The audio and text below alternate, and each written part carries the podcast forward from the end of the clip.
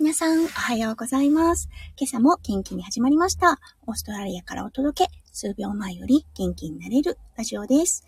このライブは、私、弓嫁が、別室看護師のお仕事に行く前にちょこっとだけ声をお届け、今日も病院の駐車場からお送りいたしております。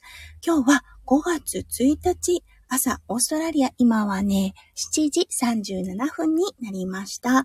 日本との時差はサマータイムが終わったので、今1時間です。なので、日本は6時37分ですね。皆さんお早いお目覚めですね。ゴールデンウィークの中日、中日なのかな？まだ始まってない方もいらっしゃるんでしょうか？うん。ね、お仕事されてる方もいらっしゃるかもしれませんね。もしかしたら徹夜されたっていう方もいらっしゃるかもしれませんね。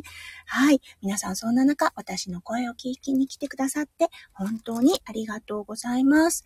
うん。今日はね、オーストラリア、すごくね、天気が良かったんです。もうね、オーストラリア今年の夏、今はね、秋なんですけれども、ものすごく雨続きだったんですね。もちろん洪水の被害っていうのもありましたし、うーん、なんかね、3月、ん ?3 月？そうですね。3月はね、晴れたのが3日間ぐらい。そして4月も、そうですね。晴れたの何日ぐらいだったかな ?5 日間ぐらいしかなかったと思います。そう。なのでね、もう、お庭の芝生がぐちゃぐちゃです。うん、もうね、長靴がないと歩けないレベルになってます。うん、そう、なのでね、ワンコたち2匹いるので、どうしてもお外に行って遊んで帰ってくると、すごく泥だらけで、そう、お家の掃除が少し大変な弓嫁です。はい、今日はね、本当に久々の朝ライブとなりました。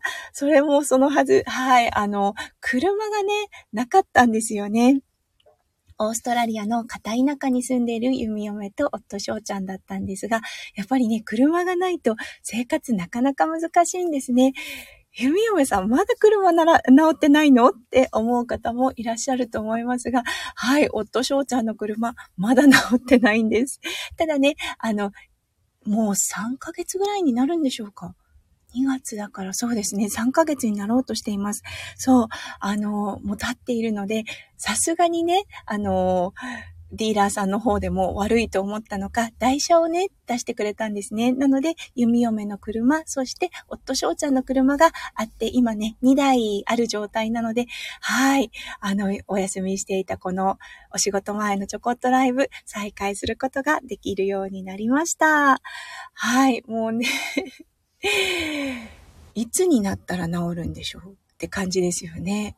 うん。すごくないですか？日本もあるんでしょうかね ?3 ヶ月待ちとか。そして、しっかりとした説明がされないのが、やっぱりオーストラリアだなって思います。うん。ねえ、まあ、まあね、あの、夫翔ちゃんの車なので、弓嫁がね、大きく口出しするところではないとは思うのですが、うん、なんかこう、聞いてみないの？ってたまに聞くんですけどね、いや、聞いてんだけど、なんかこう、窓口の人は全く何も分かってないし、エンジニアの人はお昼に出てるとか、今何か別なことをしてる、じゃあ折り返しするねって言って、もちろんかかってこないパターンがね、多いんですよね。オーストラリアあるあるです。ねえ、仕方ないとはいえ、一体いつになったら夫翔ちゃんの車治るのでしょうかはい。今日だったんですが、あとね、もう10分ぐらいで弓嫁お仕事のあの病院の方に行かなければならないのですが、今日はね、やっぱり麻酔関係ということで、うーん、そうだな、何をお話しようかなって思った時に、やっぱね、人間関係、そう、あの、悩む方も多いと思うので、うん、もし、弓嫁が苦手な先生とバディを組んで一日を過ごさなければいけなかった時、どんな風な一日を過ごすのかっていうお話をさせていただきたいと思います。はい。それでは今日も元気に夢夢ライブスタートします。そう。ねえ、やっぱりあありますよね。あの、すごくいい方であったりもするかもしれません。ちょっと人間的に、ああ、難しいなって思う方もいらっしゃるかもしれないですよね。ただ、合わない人って必ずいますよね。人間なのでどうしても衝突してしまう人っていると思います。そう、その先生との1対1のお仕事8時間ってなると、うん、も、もちろんね、シフトによっては10時間ずっとつきっきりっていう場合もあります。そうなると、結構なストレスレベルにはやはりなってしまいます。そう。ただね、弓嫁のお仕事は麻酔看護師。そして、一緒にお仕事している先生は麻酔医ということで、立場が違うということはあるんですよね。なので、自分ができる看護のお仕事にまず集中するっていうのが大きなね、あのー、そう、大きな大切なステップかなって思っています。そう。まず自分ができること、自分の看護を極める。そう、患者さんをちゃんとお世話する。うん。あの、先生との難しさはあったとしても、自分が集中するところにまず一点集中する。はい。そしてどうしてもね、あの、患者さんどうしてもね、先生との対話とかも生まれてくると思います。その時にね、少しこう、なんだろう、コメントをされる方とかもやっぱいますよね。はい。その時は、最初はね、グってこらえるんです。ただ、だんだんだんだんストレスって溜まってくるものですよね。どうしても人間なので。そう。だんだん溜まってきたストレスは、もう先生にぶつけています。はい。あの、そう、ちょっとね、こう嫌味な感じの先生がいたとして、そこに対しての言葉を発し、発せられたと思う。します。はい。そしたら、弓嫁は一言でいいから何か言い返すようにしています。あ、私の視点はここだったんですっていう感じで。そう、難しくね、全部を説明しなくてもいいかなって思ってるんですけれども、そう、ここは絶対に伝えようっていう感じの、あの要点のポイントだけさらっとニコッとしながら伝えるようにしています。そうなるとね、何が起こるかっていうと、弓嫁は表現できたっていうね、こう、あの、嬉しさが心に、あの、刻まれるという、いうのかな。そう。なんかこう、言えたから、まあ、いっかっていう状態になるんですね。これが言えない状態で10時間となると疲れるんです。あの、疲れるし、自分がすり減っていく感覚があるんですよね。なんかこう、自分のちゃんとししている仕事にも疑問を抱き始めてくるというか、あれ私ちゃんとできてんのかな？みたいなね。そう、できてるんだけど、何も表現できない。何もこう、はいはいはいって言ってるだけになってしまうと、そう、自信がなくなってくる。これね、やっぱりあると思うんですよね。そう、だから弓嫁は一言、あの、表現するようにしています。その先生によって、その表現した言葉に対して反論してくる方もいらっしゃいます。うん。あの、ちゃんと論理がね、あの、ちゃんとね、ポイントがある場合は、ああ、そういうポイントだったのっていう感じでお話もします。ただ、本当にね、もう論点がずれてる先生であれば、ニコって笑って、うん、あの、次の仕事に移ります。さあ、そう。ただね、切り替えはできるんですよね。っていうのは言えたから。うん。やっぱりね、ちゃんと自分の思いを伝えるってね、すごく大事だと思うんですよね。これ、スタイフでもそうだと思います。やっぱりね、流されてしまった配信って、配信しづらいと思うんですよね。なんかこう、どんどんどんどん話のポイントがずれてしまって、結局言いたいことを最後まで言えなかったっていうような配信になってしまうと、うん、聞き直した時に、これはちょっと違うかなって思って、もう一回あの配信を撮り直したりします。そう、皆さんもあるかなって思います。ねやっぱりね、うん、あの、なんていうのかな。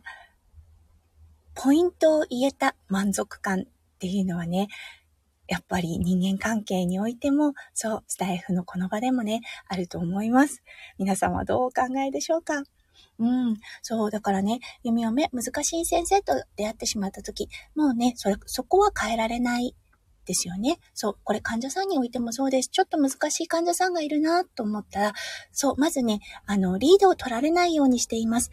患者さんが引っ張って仕事を進めていくのではなくて、一応私のペースに持っていく形にします。そうでないとね、ペースがどんどんどんどんずれてしまって、しなければいけないことが、うん、できないまま、あの、手術開始っていう感じになってしまうので、そこはね、すごく気をつけています。そう。やっぱりね、立場が違うっていうことがあるので、先生は先生のお仕事、弓嫁は弓嫁のお仕事、そして患者さんはね、患者さんの立場っていうのがあるので、うん、そこはね、尊重しつつも自分のペースっていうのを保ちながらお仕事を心がけています。はい。そんな感じで、うん、今日はね、あの、もしね、あなたがもしね、リスナーさんの皆さんが難しい先生と、難しい人とね、付き合わなければならなかった時、どうやって、そう、ストレス、そのストレス、抱えたストレスを、あのー、その場で解消している、その場で解消できるかっていうね、方法を弓な、弓嫁なりにちょっと考えてみたので、お話をしてみました。はい、やっぱりね、朝ライブいいですね。この朝のお仕事前にちょこっとだけ声を、おし、あの、声をお届けするっていうことで、弓嫁自身の気分がすごく上がります。やっぱりスタイフって素晴らしいですね。はい、ということで、今日もね、最後までお付き合いくださった皆さん、本当にありがとうございました。結構の方、聞いてくださってますね。どうもありがとうございます。はい、それでは弓嫁、あの、そろ、そろそろ、うん、病院の方に向かいます。そして、出手術着の方に着替えて、はい、弓嫁にとってはこの儀式ですね。手術、手術着に、これ言えないんですよね。手術着に着替えると気持ちがね、なんかこう、ピリッとするような感覚があります。はい。はい、そ、そして、うん、今日もね、不安を抱えている術前のね、患者さんたちに笑顔をね、振りまいて、そして、少しでもね、抱えている不安が軽減されるような看護を目指して今日一日頑張っていきたいと思います。はい、それでは皆さん素敵な一日を、そしてね、連休をお過ごしくださいませ。うん。はい。皆さんの一日がキラキラがいっぱいいっぱい詰まった素敵な素敵な一日になりますよう、弓嫁心からお祈りいたしております。はい。それでは午後の配信もいたしますので、もしよろしかったらまた遊びにいらしてください。うん。それでは行ってきます。そして行ってらっしゃい。